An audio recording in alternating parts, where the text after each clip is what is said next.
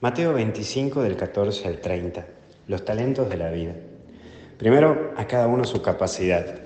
En esta vida comprende que no todos somos iguales, cada uno tiene su propia riqueza. Sí, como te digo, vos también tenés riquezas y estás invitado a explorar y explotar esos dones que tienes y este modo de vida que tienes.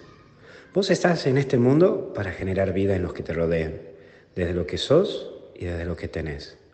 Porque vos tenés que hacer algo en este mundo. No podés pasar la vida a la espera de otros, de que otros con sus riquezas lleguen a saldar la deuda de tu vida. No, tenés que hacerlo por vos. Y por otro lado entra el término negociar, porque en esta vida tenés que enfrentar, asumir que todo implica riesgo. Vuelvo a repetirte, todo tiene su riesgo. La vida es un arriesgarte constante. Desde que venís a este mundo ya estás invitado a pasar riesgos. Para producir en la vida misma también te tenés que arriesgar. Porque si escondes tu vida, te escondes de la vida, no vas a generar nada y producir nada en nadie.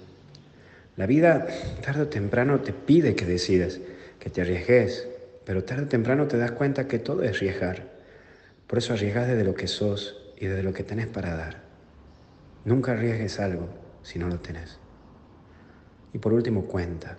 Dios te pide cuenta de lo que Él mismo te dio para vivir. Se te va a pedir cuenta de lo que generas en los demás, y lo que podés producir en la vida de los otros.